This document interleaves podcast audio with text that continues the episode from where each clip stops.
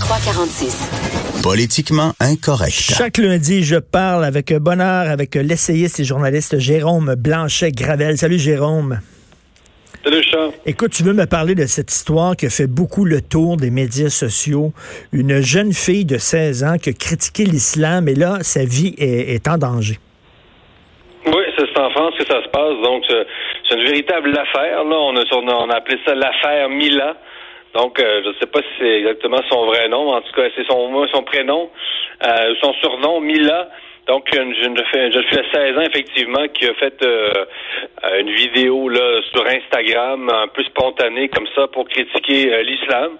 Donc, évidemment, bon, elle a manqué peut-être un petit peu de jugement. Bon, elle est un petit peu vulgaire, mais bref, c'est une critique de l'islam, qu'on peut, comme on peut retrouver des milliers semblables sur le net du christianisme. On le sait qu'aujourd'hui, on peut critiquer comme on veut le christianisme, il n'y a aucun problème.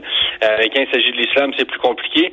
Et écoute, ça en dit long sur le, climat social en France parce que euh, quand une jeune fille euh, ne peut plus aller assister à ses cours à l'école euh, pour des raisons de sécurité, parce qu'elle a critiqué une religion en 2020, ça en dit long, trop long sur le climat social en France. Écoute, Jérôme, Jérôme, il y a une semaine, quoi, il y a un humoriste sur France Inter qui chante une tune Jésus est pédé.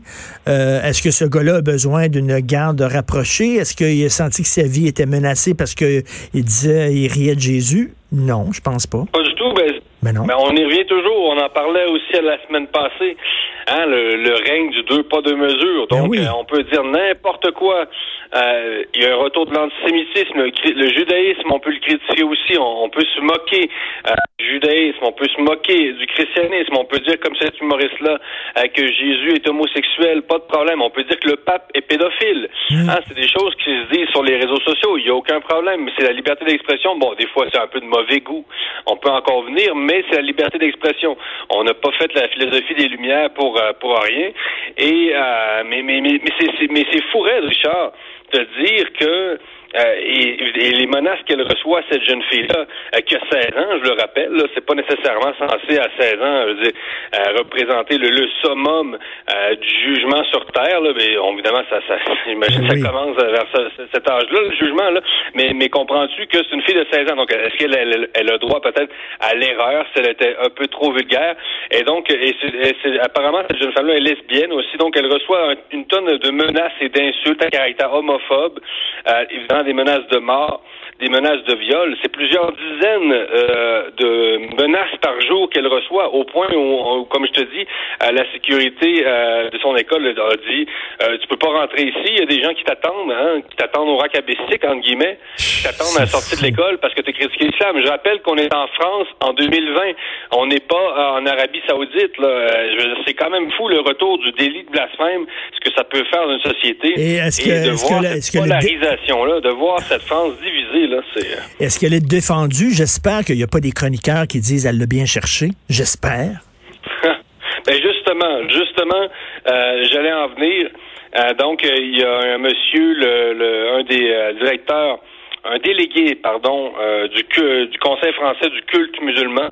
Hein, c'est un organe assez important de représentation des musulmans en France auprès de auprès de l'État en particulier.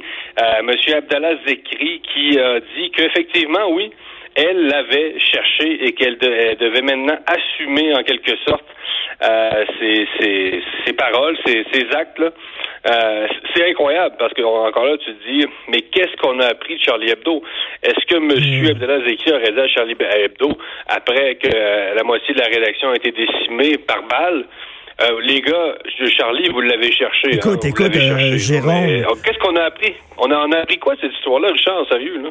Non, non, écoute, John Le Carré avait dit ça, tu le grand, grand, grand écrivain de romans d'espionnage, là, encensé à travers la planète. Il avait dit ça au lendemain de Charlie Hebdo. Ils l'ont bien cherché. C'est incroyable, quand même. Oui, oui, non, c'est, je te dis, sans dit long. Moi, je, suis découragé, consterné de voir le climat social en France, à quel point il c'est divisé et, ça, ça, prend aussi la forme évidemment d'une euh, d'un combat entre euh, euh, les Français de souche entre guillemets puis la France émigrée. Hein, donc, ben c'est ça qui ressort. Donc, il y a même eu le, il y a eu un hashtag, Richard, je suis pas Mila. Évidemment, il y a le hashtag, le hashtag comme je suis Mila comme étant comme on avait à l'époque, je suis Charlie Hebdo. Hein. Oui, oui, oui. Je suis Charlie. Et là, ils ont sorti Je suis pas. Imagine si on avait sorti à l'époque euh, Je suis pas Charlie, euh, le tollé que ça aurait fait. Et là, comme je sais pas, euh, c'est ça passe, hein, ça passe, puis la fille en prend. Mais tu sais, c'est elle, mange une volée sur les réseaux sociaux. Là. Même ici, là, les gens là, qui critiquent l'imam de Brossard, là, qui, a dit que les femmes adultères doivent être brûlées, les gens qui le critiquent paraissent pour intolérants. C'est eux autres qu'on dénonce plutôt que de dénoncer l'imam. C'est fou. Ben oui, ben, mais c'est une question d'image. C'est jamais rentré dans la tête euh, de, notre bonne gauche euh, bien ouverte et tout ça. Ça, c'est une des choses qui m'étonne le plus.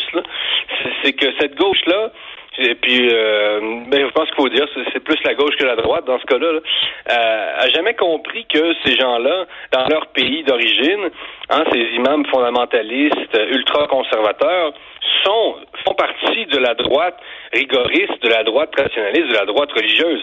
Donc, comment ces gens-là peuvent arriver ici et tout d'un coup euh, faire l'objet d'autant de complaisance de la part des milieux de la gauche qui sont censés, qui seraient censés les combattre, ces gens-là, ben dans leur propre pays? Ça, je n'ai jamais compris ça, Richard.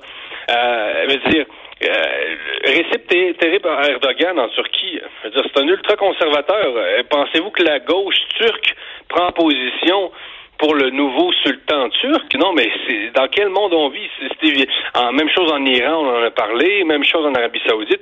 Toutes les gauches dans lesquelles notre gauche à nous, à Montréal, devrait se reconnaître dans les autres pays, ou du moins en partie, elle est incapable de faire cette transposition-là, de se transposer dans les autres pays, c'est-à-dire ça, c'est la droite religieuse et on tape sur les conservateurs, on dit, gars, il y a des conservateurs qui sont un peu critiques d'avortement, ce sont des monstres d'extrême droite, mais vous parlez d'imams qui sont 100 fois pires que ben ces gens-là du Parti conservateur. Voyons donc. Non, non, c'est un renversement des valeurs. Un renversement des valeurs, c'est que maintenant, le combat antiraciste est comme un train fou sans frein qui, dévale une pente à toute vitesse, puis euh, tu n'as plus le droit de rien dire contre l'islam parce que, étant donné que c'est la religion des minorités, étant donné que ce sont des Arabes, des gens du tiers-monde, des Africains, il faut que tu te la fermes comme si un Africain ou un Arabe pouvait tenir des propos misogynes et, euh, homophobes, puis ça serait correct. Ça n'a aucun sens.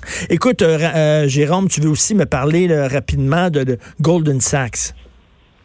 Ben oui, c'est ça. Hein, le 23 janvier dernier, euh, la, célèbre banque a appris qu'elle euh, n'introduirait plus en bourse des sociétés qui n'ont pas au moins une femme ou une personne dite de la diversité de nos culturels sur euh, sur son CA, hein, sur leur conseil d'administration. Donc, encore une fois, hein, c'est le règne de la discrimination positive à 100%. Mais, mais moi, ce qui ce qui est fascinant, c'est de voir que des magnats de la finance, aujourd'hui, en 2020, puissent se présenter comme des grands progressistes. Ben Moi, j'ai quelque chose qui est... Et, sans rentrer dans l'anticapitalisme primaire, là, je, pas du tout anticapitaliste, tout ça, Richard, mais tu te dis, écoute, là, bon, là, c'est rendu que ce sont les, les grands banquiers de ce monde qui sont les à l'avant-garde du progrès social. Il n'y a pas quelque chose un peu là-dedans, un petit peu donc, ils obligent, ils obligent les entreprises à avoir sur leur CA euh, soit une femme, soit une personne euh, racisée. Euh, écoute, alors que lorsqu'on sait le rôle de Golden Sachs dans la crise de 2008, là, puis tout ça, il a fallu les aider avec un coût de milliards de dollars pour s'en sortir parce que c'est une mauvaise gestion. Là, soudainement, eux autres jouent les grands prêtres, les bonnes valeurs. Ben oui, c'est ça. C'est tellement une question d'image. Tu sais, aujourd'hui, j'ai l'impression il suffit pour une, une grande entreprise de se proclamer hein, euh, multiculturaliste, euh, écologique, même si elle l'est pas vraiment, évidemment, des petites mesures suffisent. Hein, il suffit vraiment de... Euh, tu fais installer une toilette non genrée, Richard, à ton siège social, ben et te voilà progressiste. Mais, mais, mais c'est pas important. Hein, si tu finances, Richard, des projets miniers en Afrique, euh, qui font en sorte que les travailleurs locaux n'ont plus accès à l'eau, hein, parce que on sait qu'il y a des minières canadiennes, par exemple, en Amérique latine, qui vont pomper l'eau dont les agriculteurs locaux ont besoin souvent d'origine autochtone. Et ça, c'est des minières canadiennes qui font ça en Amérique latine, au Chili, euh, au Mexique en particulier. Et donc, on peut financer ces, ces, ces minières-là. Il n'y a aucun problème. Mais là, Richard, une toilette transgenre sur ton siège social au deuxième étage et engagé une femme noire comme secrétaire. Oh mon Dieu que t'es progressiste, mon Richard. Mon Dieu. C'est incroyable. ça n'a pas de bon sens. C'est quand même ça. C'est quand même ça. Hein? Donc, euh, c'est tellement cosmétique. Ben, tu sais, c'est comme, euh, comme, euh, comme, on dit le greenwashing, les entreprises qui se disent vertes seulement pour, pour leur image. C'est la même chose. Elles se disent pour la diversité, mais tout ça, c'est cosmétique. Ben oui, donc, t'imagines à quel point le multiculturalisme devient, ben, ou hein, le politiquement correct en général, à, quel point ça, devient superficiel, c'est une attrape. Les banquiers s'en réjouissent, je veux dire, euh, eux, ces gens-là, se, sont, dit, waouh, la gauche nous offre un projet, enfin, qui ne remet pas en question les bases économiques sur lesquelles on est assis.